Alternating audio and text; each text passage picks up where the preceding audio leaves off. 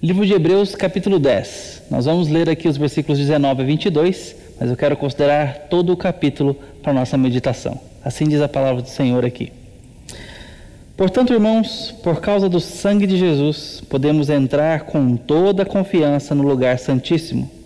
Por sua morte, Jesus abriu um caminho novo e vivo através da cortina que leva ao lugar santíssimo. E uma vez que temos um sumo sacerdote que governa sobre a casa de Deus, entremos com o um coração sincero e plena confiança, pois nossa consciência culpada foi purificada e o nosso corpo lavado com água pura. Estou lendo aqui na nova versão transformadora, então talvez seja diferente de algumas Bíblias que talvez existam aí na sua casa, mas Considere a palavra do Senhor aqui nesse texto. Nós estamos aqui diante de um texto longo, com uma carga teológica considerável e não tão simples. Precisamos até de uma bagagem do Antigo Testamento para entender esse texto. Mas a proposição, o que o autor quer nos comunicar, é simples e fundamental para nossa identidade como igreja. Eu quero poder pensar isso com os irmãos agora.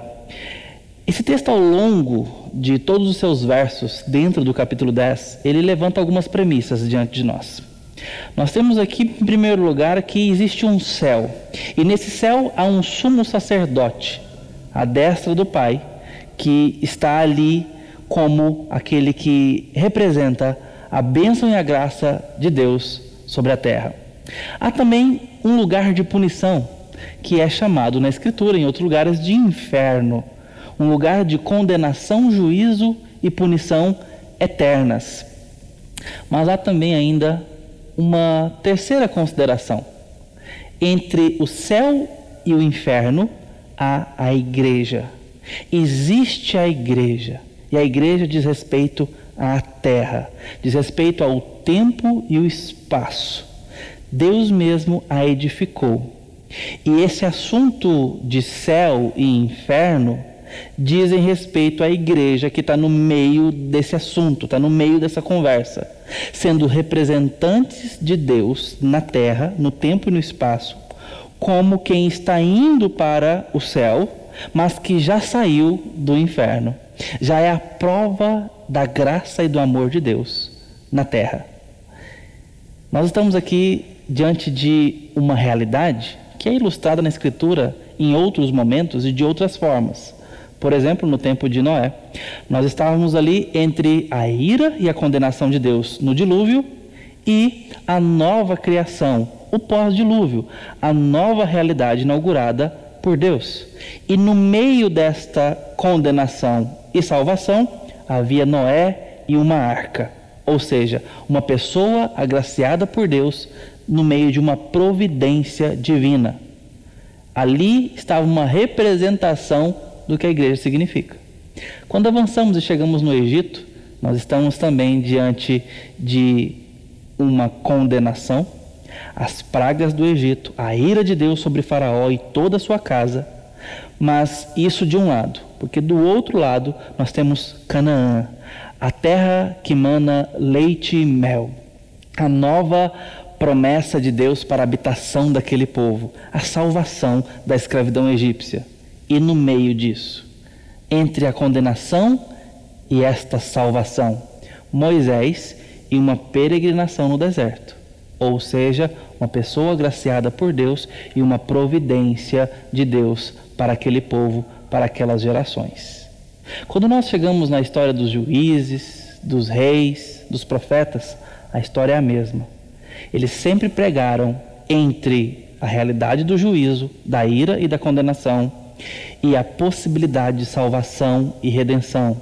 E no meio, alguém agraciado por Deus, por Sua palavra, por Sua vontade, mostrando o caminho para esse mesmo Deus e para a Sua providência. Este é o papel da igreja. Ele foi ilustrado em diversas partes da história bíblica, em diversos momentos, mostrando exatamente esta mensagem. Deus providenciou graça para o mundo. E existe um caminho exclusivo, porém de fato existente e real para a salvação, para Deus. E aqui nesses versos do capítulo 10, nós temos essa realidade exposta para nós. A providência de Deus na terra, em Cristo Jesus, é manifesta pelo que ele faz a algumas pessoas, e essas pessoas, agora perdoadas, são congregadas e são representantes desse Deus.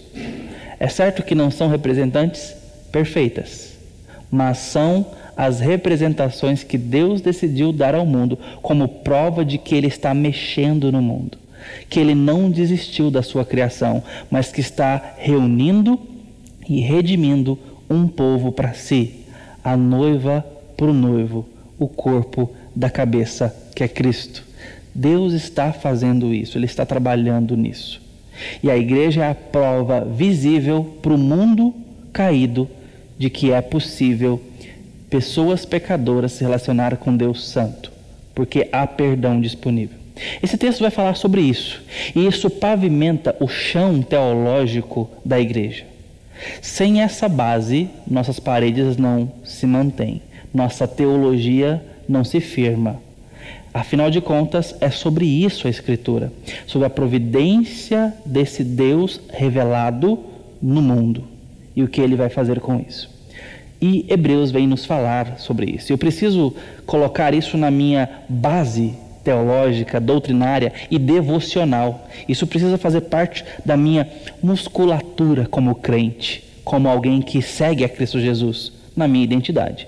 E certamente isso moldará a minha responsabilidade, uma identidade que sugere a responsabilidade.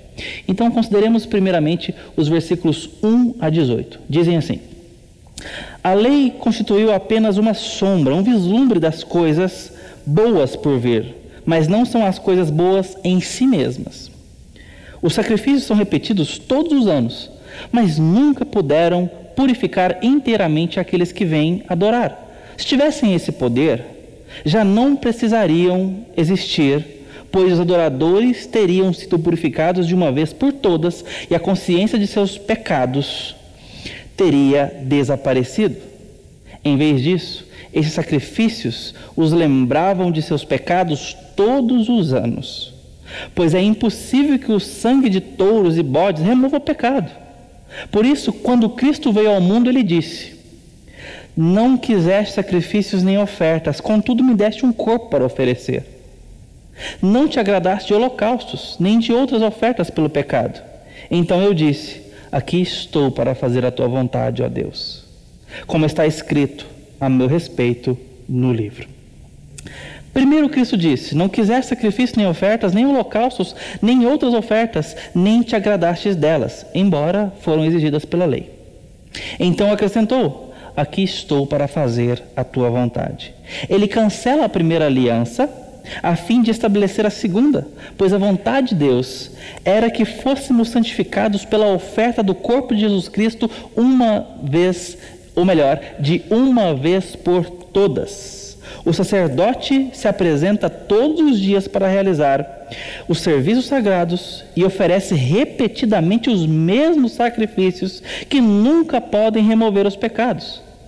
Nós o somos sacerdote, porém, Ofereceu a si mesmo como único sacrifício pelos pecados, válido para sempre. Então, sentou-se no lugar de honra à direita de Deus e ali aguarda até que todos seus inimigos sejam humilhados e postos debaixo de seus pés, porque mediante essa única oferta, ele tornou perfeito e para sempre os que estão sendo santificados.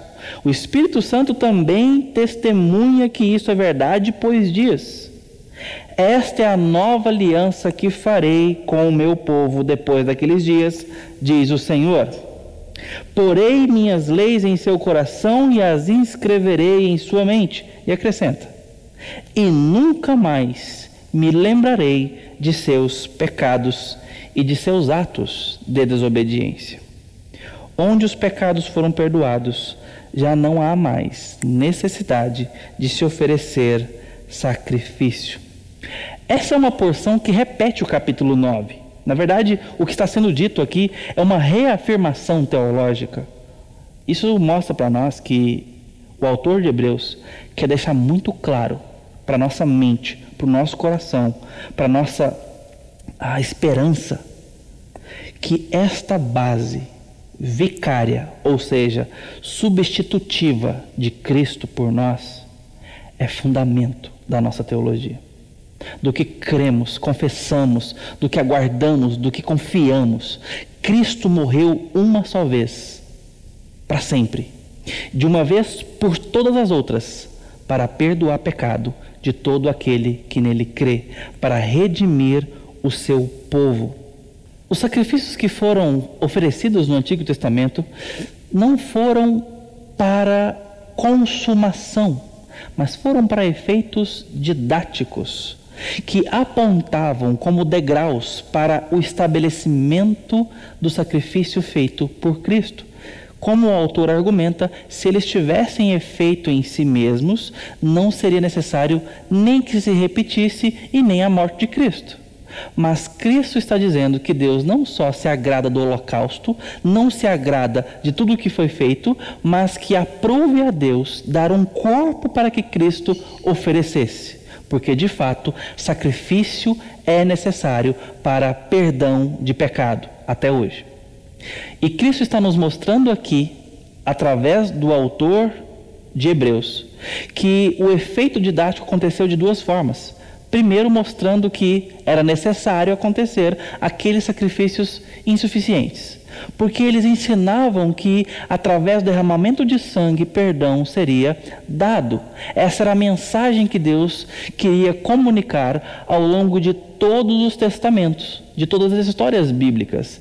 Deus haveria de trazer a providência, o derramamento do sangue do Cordeiro que tira o pecado do mundo. Esta é a mensagem do Evangelho e ela estava presente na lei. Mas também queria comunicar que esse sacrifício de animais, de bodes, de bezerros, de touros, de pombas, eram insuficientes. Esses sacrifícios, eles não tinham eficácia, eles não tinham uma perenidade, eles não eram capazes eles não tinham toda a significância e o peso diante de Deus. Eles eram limitados, transitórios. E também aqui apenas luzeiros para apontar para uma obra maior. Aqui estamos mencionando o sacrifício final de Cristo. Então, esse duplo motivo, essa dupla função ocorria, nos mostrando tanto a necessidade como a ineficácia para que nós fôssemos preparados para o grande ensinamento de Deus na cruz, a possibilidade de salvação através de Cristo Jesus que Deus pavimentou. Então, nós, ao pensar nesses sacrifícios, temos o grande risco de fazer como era feito antigamente. Pessoas, inclusive, preparavam ali a sua oferta pelo pecado, seu novilho puro, até com antecipação, pensando já no pecado que eles iriam cometer. Isso estava acontecendo lá antigamente, isso continua acontecendo hoje em outras regiões, ah, perdão, em outras religiões, e diga-se de passagem, existem muitas religiões que acreditam que podemos pagar pelos nossos pecados, que nós podemos fazer coisas que nos espiam. Religiões, por exemplo, reencarnacionistas, creem que nós não só estamos pagando e vivendo karmas de vidas passadas, que tiveram suas boas obras e, su e, seus pecados, que agora trazem uma carga da realidade, mas também que é possível de fato pagar e expurgar pelos pecados de acordo com a maneira em que vivemos. E quando nós vamos para outras religiões, mesmo dentro do cristianismo, você vê como isso é comum. Esse exemplo que eu falei ali de talvez um jovem pegando um novilho por antecipação, querendo aqui fazer uma previdência com relação ao seu pecado, ou seja, adiantando uma garantia para que quando ele viesse a pecar, e isso certamente estaria ali no seu coração, ele já tinha ali o, o sacrifício ajeitado, preparado. Isso me lembra o que o pastor uh, Wilson Porte Jr. Eh, nos lembra sobre a época da reforma. É, naquela época era muito comum a venda do perdão, as famosas indulgências, a comercialização do perdão divino. E tem um desses mercadores ah, de perdão aí, esses vendedores de indulgências que se destacam, que é o Johannes Tetzel. Ele tinha todo um teatro formado onde ele colocava uma mão postiça e enfiava no fogo e falava: Olha, você queimará no inferno assim como vocês estão vendo, se você não alcançar o perdão de Deus, e a sua família também. Os seus familiares talvez já estejam queimando no inferno se você não comprar o perdão para eles, não alcançar o perdão divino. Ele fazia todo um teatro e tudo mais, e ele tinha uma prática, uma metodologia muito ah, estabelecida que ele, normalmente no dia seguinte, ia até o centro da, daquela cidade, montava o seu palco e então fazia toda essa encenação. Mas ele tinha ainda um outro discurso, muito repetido, muito pronto, e está nos nossos registros históricos, onde ele dizia o seguinte: Olha, eu mal pude dormir a noite passada. Eu fui atormentado por uma visão onde eu ouvia gritos pela cidade, gemidos de agonia, então eu saía do meu quarto, ia seguindo aquelas vozes e era conduzido até o cemitério. E quando eu pensava que iria encontrar ali vocês, os cidadãos, chorando pelos seus entes queridos, eu percebia que as vozes, os gemidos vinham de debaixo da terra, onde vocês é, estavam sendo mencionados ali. Os entes queridos de vocês que morreram estavam gritando pelos vossos nomes. Então ele começava a dizer ali alguns nomes aleatórios e, e mencionava um nome alemão aqui, um nome alemão acolá. E alguém aqui tem esse nome? Pois bem, seu parente estava falando com você. Alguém tem outro nome aqui, tal? Muito bem, seu parente estava chamando por você. Como você ousa viver a sua vida despreocupada e não pensa na vida deles no purgatório ou mesmo na condenação infernal agora? Pague hoje mesmo para que ele seja liberto da sua tormenta. Pague hoje mesmo para que ele seja livre da sua agonia. Como você ousa viver a sua vida com as suas regalias, gastando o seu dinheiro no seu próprio prazer, enquanto seus parentes estão sofrendo na eternidade? Então ele estava vendendo ali não apenas o perdão para as pessoas em vida, mas também um perdão por procuração. Então ele acumulava muito dinheiro, muita riqueza com esse teatro, com essa uh, venda, esse mercado que ele fazia da fé e também do perdão de Deus. Até que um dia a coisa se complicou muito para ele. Ele chegou numa determinada cidade, foi logo abordado por um tipo mal encarado, que falou: ah, Senhor Tetzel, ou seja, qual o pronome que ele utilizou, eu vou cometer um pecado grave e eu quero saber qual é o preço a se pagar por um pecado muito, muito grave.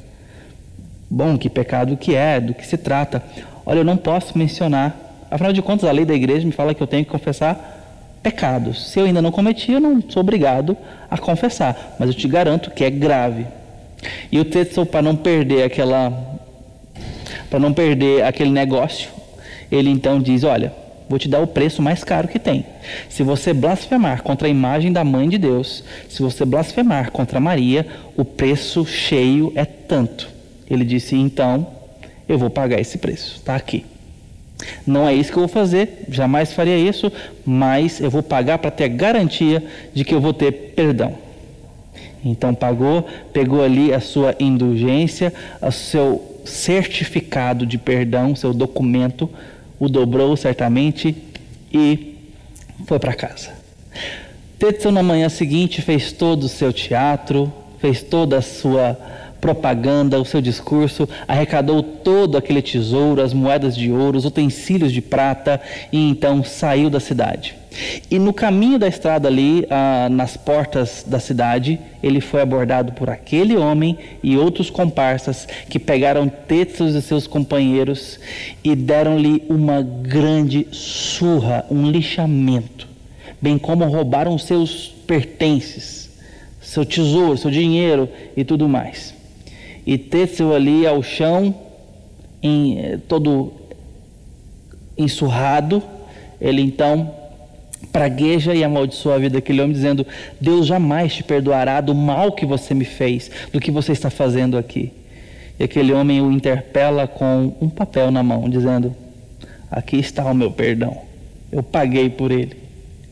Essa cena nos mostra o quão patético é o nosso esforço por garantir a absolvição daquilo que não nos cabe, daquilo que não está no nosso poder para dar.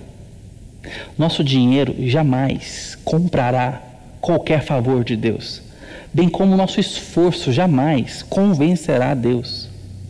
Nós estamos diante de uma situação aqui nessa época que arremete aos nossos dias, quando nós achamos que podemos de alguma forma pagar pelos nossos pecados, que a nossa boa performance espiritual compensa qualquer outra coisa que Cristo possa fazer por nós. Que a minha boa obra paga e que a minha má conduta tira o mérito de Cristo. Nós estamos diante de uma cena que é muito recorrente porque a lei de justiça está em nós. É muito comum. Se alguém entra na minha casa e faz mal a um parente, a uma, a uma pessoa querida minha, eu vou procurar justiça, inclusive com as próprias mãos, muito provavelmente. Não é esse o nosso sentimento? Nós temos um ímpeto para a justiça. Quando nós vemos injustiças acontecendo, nós nos comovemos, nós temos uma inclinação para existir que justiça aconteça. Quando ficamos sabendo que pessoas maltrataram animais indefesos, nós criamos em nós um senso de justiça. Ou mesmo atentaram contra uma, um menor, um indefeso, ou que violência aconteceu contra uma mulher, nós temos um senso de justiça. Nós queremos que justiça aconteça. Nós queremos que justiça seja feita. E quando não, nós mesmos queremos ser os agentes daquela justiça. Isso está em nós. O fato é que isso nos leva a erro. E o erro está em achar que podemos fazer a justiça que só cabe a Deus. E a justiça que cabe a Deus, por exemplo, é a justiça que está em Cristo Jesus. Na justiça de Deus, ele deu um corpo para que Cristo fosse punido. Deus é justo. Terrível coisa é cair nas mãos de, Deus, de um Deus vivo, ou do Deus vivo. E se nós, sem arrependimento, estamos nas mãos dele, terrível coisa é onde estamos. Porque Deus é justo. E em Cristo ele providenciou com justiça pagamento pelo mal e pelo pecado. Se não estamos cobertos pelo mérito de Cristo, ai de nós, porque Deus é justo. Mas que boa notícia saber que Cristo pagou pelos pecados uma vez por todas, mas que pagou que ele é o sacrifício providenciado, muito mais do que a providência da arca, muito mais do que a providência de ter um homem, Moisés, com um cajado na mão apontando Canaã, muito mais do que ter um rei como Davi assentado no trono governando em nome da palavra de Deus. É Jesus por nós. Esse é o sumo sacerdote que está na presença de Deus. Ainda aqui em Hebreus nos diz que está ordenado ao homem morrer uma só vez, e vindo depois disso o juízo. Vem um juízo por aí. E eu preciso pensar sobre essas coisas. Eu preciso pensar sobre pecado e perdão. Muita gente tem andado alheia a essa realidade. Muita gente tem olhado a graça como algo extremamente barato e desvalorizado quando a enfatizamos. E perde de vista a necessidade de arrependimento. E vindo depois disso, uma vontade deliberada pela santidade, pelo temor ao nome do Senhor pela adoração à Sua Santíssima Presença, Seu Santo Nome. Isso é o que acontece na realidade do novo convertido. Ele é lavado e purificado, não apenas salvo. Eu preciso consultar o meu coração sobre essas coisas. Você precisa se consultar sobre essas coisas. Como podemos estar diante de um Deus Santo, tendo o nosso currículo, tendo os nossos pecados acumulados. A providência expressa aqui em Hebreus 10 já foi dita em outras partes da Escritura. Menciono Isaías 53. O castigo que nos traz a paz estava sobre ele. Por suas pisaduras fomos sarados. Ele verá o fruto do penoso trabalho de sua alma e ficará satisfeito. Porque, como ovelha muda, ele foi levado ao matador. Ele morreu um corpo foi lhe dado para que ele se oferecesse como pagamento da dívida. Paulo expressa isso com argumentação elaborada aos romanos, mostrando como que o extrato da dívida foi rasgado para que tivéssemos liberdade da lei, liberdade em Cristo Jesus, liberdade do pecado. Nós temos uma única, porém real, esperança em Cristo Jesus. Ele é quem cuida da nossa condição diante de Deus. Sem derramamento de, de sangue, não há remissão de pecados. E o sangue foi derramado, o de Cristo Jesus. Você está coberto, você está coberta por esse sangue. Cristo, de fato, é real para a sua esperança. Você se entende protegido nele? Você se entende coberto por ele? Você se entende perdoado, perdoada em Cristo Jesus? porque é isso que ele foi fazer na cruz. Mediante a fé, nós entramos nessa realidade que é prática, que é uma experiência para viver. Isso nos leva à prática. Como perdoados e alcançados, temos uma identidade, e essa identidade nos sugere uma responsabilidade. Isso está expresso aqui nesses 18 primeiros versículos. A redenção é realizada de uma vez por todas em Cristo, e todo aquele que nele crê está coberto por esse sacrifício. Crime e condenação são plenamente perdoados em Cristo, mas somente em Cristo. Isso nos leva à segunda porção desse texto, dos versículos 19 a 31. Vimos a suficiência de Cristo para a nossa salvação. Mas Cristo também é suficiente para nossa comunhão com Deus, para nossa intimidade com Ele. E é disso que os próximos versos falam. E diz assim a palavra de Deus: Portanto, irmãos, por causa do sangue de Jesus, podemos entrar com toda a confiança no lugar santíssimo. Por sua morte, Jesus abriu um caminho novo e vivo através da cortina que leva ao lugar santíssimo. E de uma vez que tenhamos um sumo sacerdote que governa sobre a casa de Deus, entremos com o coração sincero e plena confiança, pois nossa consciência culpada foi purificada e o nosso corpo lavado com água pura. Apeguemos-nos firmemente, sem vacilar, à esperança que professamos, porque Deus é fiel para cumprir a sua promessa. Pensemos em como motivar uns aos outros na prática do amor e com boas obras.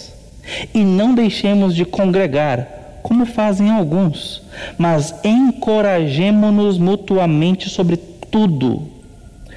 Agora, pois o dia está próximo. Se continuar a pecar deliberadamente, depois de ter recebido o conhecimento da verdade, já não há mais sacrifício para esses pecados. Há somente a assustadora expectativa de julgamento do fogo intenso que consumirá os inimigos. Pois quem se recusava a obedecer à lei de Moisés era morto sem misericórdia, com base no depoimento de duas ou três testemunhas. Imaginem quão maior será o castigo para quem insultou o Filho de Deus, tratou como comum ou profano o sangue da aliança que santificou e menosprezou o Espírito Santo que concede graça. Pois conhecemos aquele que disse: A vingança cabe a mim, e eu lhes darei o que merecem. E também, o Senhor julgará o seu povo. Terrível coisa é cair nas mãos do Deus vivo. Esse trecho, que termina de forma tão assustadora e intensa quanto a condenação, começa nos falando sobre a maravilhosa providência de Deus ter aberto as portas do seu palácio para que gente como a gente pudesse entrar. E ele ilustra isso com a figura do tabernáculo, usando ali o Santo dos Santos, a última sala, aquele lugar onde Deus se manifestava no Antigo Testamento, depois que o sacrifício fosse é, perfeitamente administrado lá fora. Ele então aparecia ao sacerdote para que o sacerdote pudesse estar na presença dele representando o povo. Aquilo era um tipo de oração que o povo fazia. Era uma forma de Deus ouvir a oração que era oferecida ali pelo holocausto lá fora. Então isso subia com o incenso e então Deus descia naquele lugar, respondendo à oração, ou seja, estando na presença do povo. Mas uma vez ao ano, e apenas o sacerdote podia entrar. Aqui nos primeiros versos dessa segunda parte, nós vemos sobre uma intrepidez, um convite à ousadia para a gente chegar e entrar na presença de Deus, entrar na sua sala, estar com Ele, de fato na sua presença. Está dizendo que Cristo, na sua carne, rasgou o véu do Santíssimo Lugar para que a gente pudesse entrar. Ele não barateou a presença de Deus. Ele não desvalorizou a presença de Deus. O que ele fez foi nos cobrir com preciosidade. O sangue precioso nos dá acesso. Ele nos deu, em outras palavras, permita-me, foi dar um ingresso valioso. Cristo, na sua morte, abriu a porta e disse: Pode entrar na presença do meu Pai. Podem se assentar com Ele. Vocês podem estar com Ele. Eu sou o vivo e novo caminho para o Pai, para a presença de Deus. Cristo é suficiente para que nós tenhamos amizade com Deus, tenhamos paz com Deus, para que lidemos com um Deus amor e não um Deus irado, um Deus que nos ama, um Deus que nos abençoa, o nosso Pai. Ele nos dá adoção no Pai. Nós somos feitos agora filhinhos dele. Nós somos agora família de Deus. Temos um Deus para ouvir nossas orações. Não é uma vez ao ano, é quando quisermos. Temos um Deus para estar conosco, porque Cristo fez isto por nós. Nenhum outro santo, nenhum outro bispo, nenhum apóstolo, nenhum ente, ninguém, nem os patriarcas, nem a mãe de Deus, dita no catolicismo romano. Nem o mais santo dos homens pode estar no lugar de Cristo Jesus, que é o nosso único mediador com o Pai. Nós não podemos desonrar a providência de Deus. Os versículos finais dessa porção falam sobre isso. A desonra sobre a grande, poderosa e tão custosa providência de Deus para que nós pudéssemos ser amigos de Deus, adotados em Cristo Jesus. Mas nessa presença, nós temos algo especial acontecendo. Ela não acontece de qualquer forma. Esse acesso não acontece de qualquer forma, melhor dizendo. Perceba, acontece da seguinte maneira: primeiro lugar, com o coração sincero pois nossa consciência culpada foi purificada e o nosso corpo lavado com água pura. O coração sincero, porque nós fomos purificados. Nós temos uma noção de perdão. Todo aquele que se rendeu a Cristo Jesus e foi alcançado na sua graça, tem uma noção de perdão, de limpeza, nós não estamos perfeitos, prontos, completamente santificados, mas nós temos uma noção da velha natureza para a nova natureza. Por isso que nós podemos entrar com o coração sincero, porque nós temos parâmetro para isso. Isso é uma boa forma de você consultar o seu coração para saber se de fato você está na fé em Cristo Jesus. Para saber se de fato Cristo é real para você, se você está coberto pelo sangue de Cristo. Não tem como chegar sem sinceridade. Não tem outra forma de se chegar diante de Deus. Você precisa consultar o seu próprio coração. Em segundo, em plena certeza de fé, exatamente pela mesma razão, pois nossa consciência culpada foi purificada e o nosso corpo lavado com água pura. A obra de Cristo faz isso em nós e por isso eu devo ter certeza da fé. O Espírito Santo comunica em mim uma certeza da fé. Eu conheço a Cristo Jesus, eu posso não ter me aprofundado ainda nas grandes verdades bíblicas, eu posso ainda ser novo na fé, eu posso ainda não ter estudado bastante ou ter muita experiência com Deus, mas eu sei que Deus é real para mim. Eu conheço Deus, Ele caminha comigo, eu escuto a voz dele quando eu ouço a palavra. Eu escuto a voz dele quando eu escuto a pregação e a exposição clara das Escrituras. Eu sei que Ele me ouve quando eu falo com Ele. Eu percebo a realidade do Espírito Santo habitando em mim. Isso é realidade para o novo nascido, para a nova criatura. Por isso eu posso ter certeza da fé. Mais um grande diagnóstico para que você não se engane ao se aproximar da igreja ou do evangelho. Você precisa experimentar essa realidade. E talvez ela ainda não seja real para você é hora de você se consultar, porque você pode estar caminhando para a condenação, achando que está caminhando com Cristo. Você tem certeza da sua fé? Você tem condição de ser sincero diante de Deus? Ou há muitas máscaras, muitos apetrechos, muitas providências entre você e seu Deus? Entre você e a sua oração? Ou até mesmo se a sua oração não é uma máscara para que você vista diante de Deus? Pense nisso. Em terceiro lugar, apeguemos firmemente a esperança que professamos, pois Deus é fiel para cumprir sua promessa. Apegados firmemente à esperança. Gente que é crente em Cristo Jesus tem uma esperança convicta e isso faz com que ele se apegue, abrace essa esperança de tal forma que o seu cotidiano é marcado por esta convicção.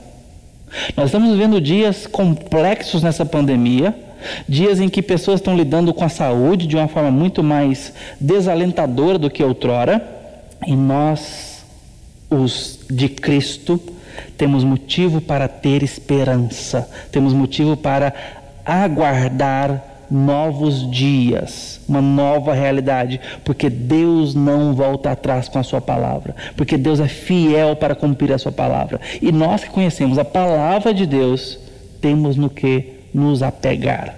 E apegar é um verbo que diz respeito a uma permanência, a um cotidiano sólido, consciente tem a ver com isso. Eu vou com os meus afetos, com as minhas convicções, mas eu estou firme nesta convicção. E nesse caso, esperança. Eu tenho uma esperança sólida. Em quarto lugar, motivemos uns aos outros no amor e também nas boas obras. Em outras palavras, nós precisamos nos motivar com amor prático, com amor funcional, com amor que alcança o outro e a sua vida. Por quê? Porque o dia está próximo. É interessante esse texto ser completado com essa frase. Eu preciso cuidar do meu irmão e da minha irmã, eu preciso amar o meu vizinho, eu preciso demonstrar isso na prática, colocar no meu cotidiano, porque nós estamos vivendo os últimos dias. Há uma urgência em que se ame, há uma urgência em que cuide de outros e que a igreja demonstre o amor do Pai a outros. Há uma urgência em que vivamos comunitariamente, como quem se importa com o outro, trazendo as suas problemáticas, as suas dificuldades e as suas necessidades como comum a mim, como comuns a mim. E isso está aqui sendo colocado no texto como uma evidência daqueles que são lavados pela água, como aqueles que são redimidos pelo sangue de Cristo, ou seja, a igreja. A igreja cuida uns dos outros. Mas se eu estiver longe, se eu não tiver o meu irmão na minha consideração, no meu dia a dia, como que eu vou motivá-lo? Se ele não faz parte da minha agenda, eu vou estar motivando quem? Eu vou estar desonrando os propósitos da minha identidade em Cristo nesse mundo. Precisamos avaliar a base teológica desse texto, que leva a minha condição de salvo para a identidade de igreja e como identidade de igreja me leva para uma responsabilidade comunitária, uma responsabilidade de amor. Como igreja, eu amo o outro. Eu cuido, eu me interesso, eu motivo, eu encorajo. E então ele chega na quinta a verdade nesse trecho, dizendo: E não deixemos de congregar, de nos reunir. Que precioso esse dito, que preciosas essas palavras nesse dia, onde a nossa comunhão, a nossa reunião está tão problematizada por conta da pandemia. Mas, queridos irmãos e irmãs, membros de suas igrejas locais. Se você tem deixado de congregar por uma real impossibilidade de saúde, por uma restrição das autoridades, é uma coisa. Mas se você não tem tido saudade, não tem tido necessidade, e podendo não tem buscado congregar, mesmo nas possibilidades é, cheias de limites que temos, eu quero alertar o seu coração, porque isso pode ser seriamente sintomático de uma vida que não tem valorizado a obra de Cristo na sua história. Porque o texto aos Hebreus me mostra que o sangue de Cristo derramado me faz entrar na presença de Deus, para que eu, limpo, perdoado e consciente disso, tenha uma esperança tal, uma convicção tal, que eu vou motivar os meus irmãos, que eu vou amar os meus, o meu próximo, os estranhos, e não vou deixar de congregar. Não vou deixar de ser igreja, de querer ajudar de alguma forma o reino e o próximo, de alguma forma os outros e os meus irmãos que eu vou estar vivendo isso, expressando isso no meu cotidiano. Não deixei de congregar, como é costume de alguns. Esta aqui é uma declaração completa que mostra uma esfera de coerência. Uma coisa implica na outra. Aqueles que entraram pelo vivo e novo caminho devem experimentar essa realidade, devem viver essa realidade que molda a identidade e aponta a responsabilidade. Os nascidos de novo são pessoas assim. E isto, como eu disse, é um diapasão para a nossa espiritualidade. É aquilo que vai nos dar uma avaliação correta sobre o quão aquecido está o nosso coração pelo sangue de Cristo, o quão aquecida está a nossa consciência pela obra de Cristo, o quão discípulos realmente temos sido, o quão próximos dele temos estado. A sinceridade nos mostra a intimidade. Aquele com aquele que temos intimidade, temos condição de ser sinceros. A certeza vem do esclarecimento.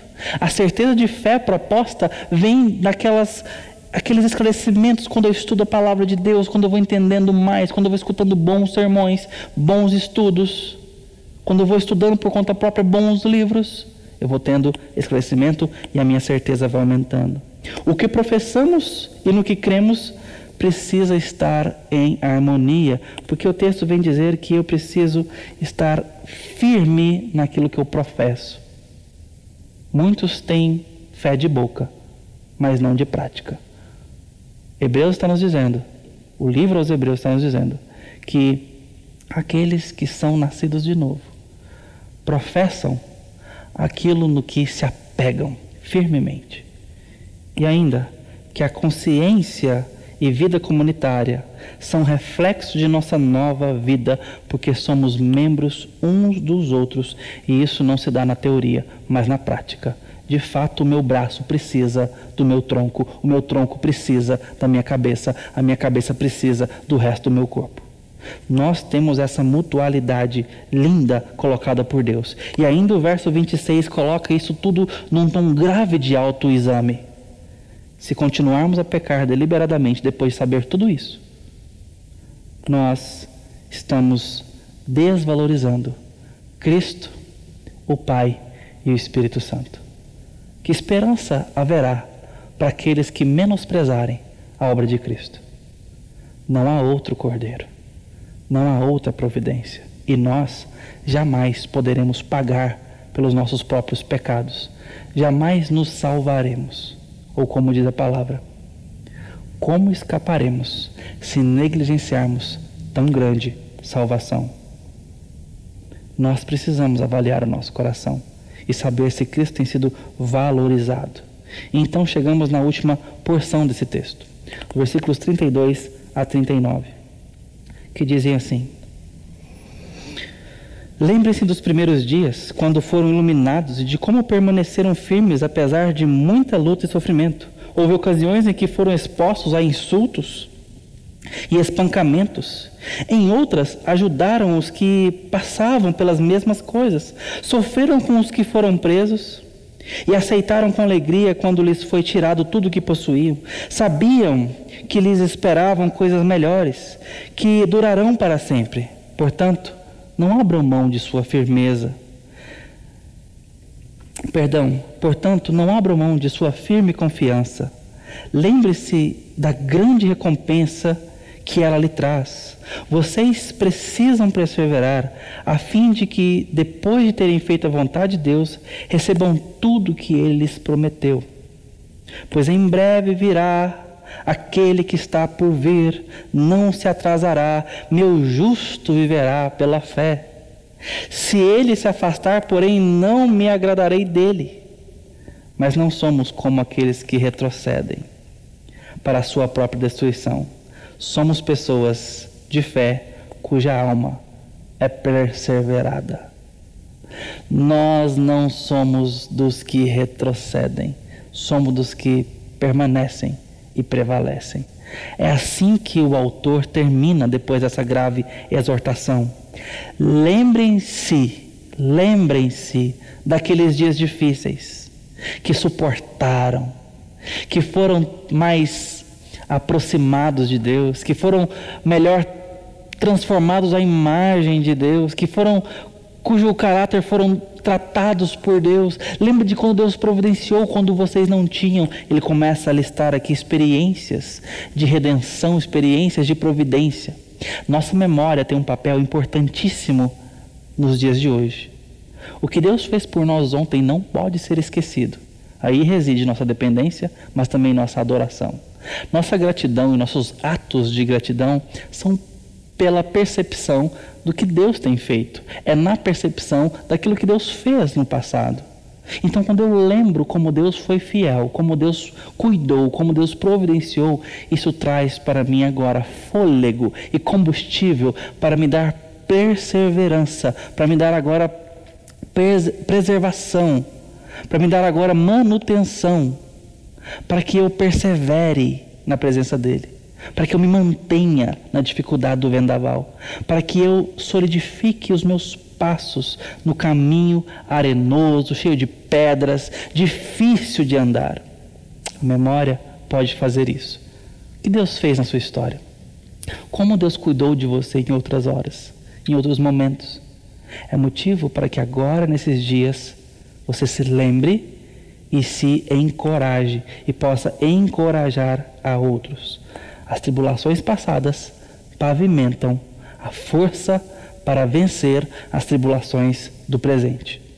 E os olhos na esperança futura me dá fôlego novo para avançar. Nossa memória é de fato combustível para a nossa caminhada. E então o autor termina dizendo: Nós não somos como aqueles que retrocedem, que voltam, que esmorecem e que se esquecem da providência. Nós somos daqueles que perseveram.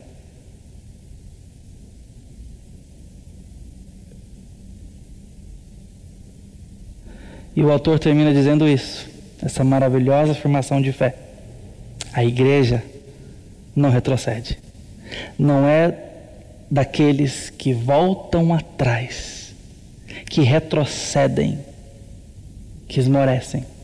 A igreja é feita de pessoas que estão em construção por Deus, mas que têm uma sólida consciência de perdão, de que foram agraciadas e, portanto, não voltam atrás, não retrocedem, mas olham para o alvo em Cristo Jesus, amam uns aos outros, servem o reino congregam em tempo e fora de tempo.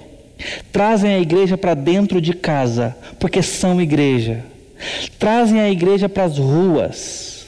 Vêm ao templo com o intuito de adoração, de serviço, de contribuição, de doação. Continuam e avançam como missionários. Esse é o ímpeto da igreja. Cristo morreu por nós, pagou o preço para que fôssemos salvos, tivéssemos comunhão com Deus e pudéssemos amar uns aos outros. A morte de Cristo nos deu congregação. Eu apelo ao seu coração para que a morte de Cristo possa valorizar em você, nesses dias, sua missão. Possa valorizar nesses dias o desejo de congregar, o desejo de estar na presença dos seus irmãos, o desejo de fato de expressar em todos os sentidos o ser igreja no mundo. Que Deus possa abençoar a sua vida, a sua identidade e a sua responsabilidade. Estamos vivendo um tempo de reconstrução e precisamos reafirmar as bases do que cremos, confessamos e praticamos. Que sejamos, de fato, em Cristo Jesus, verdadeira igreja. Que Deus abençoe a sua vida.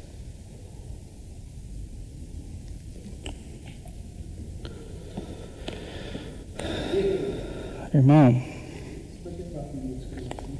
Deus te abençoe.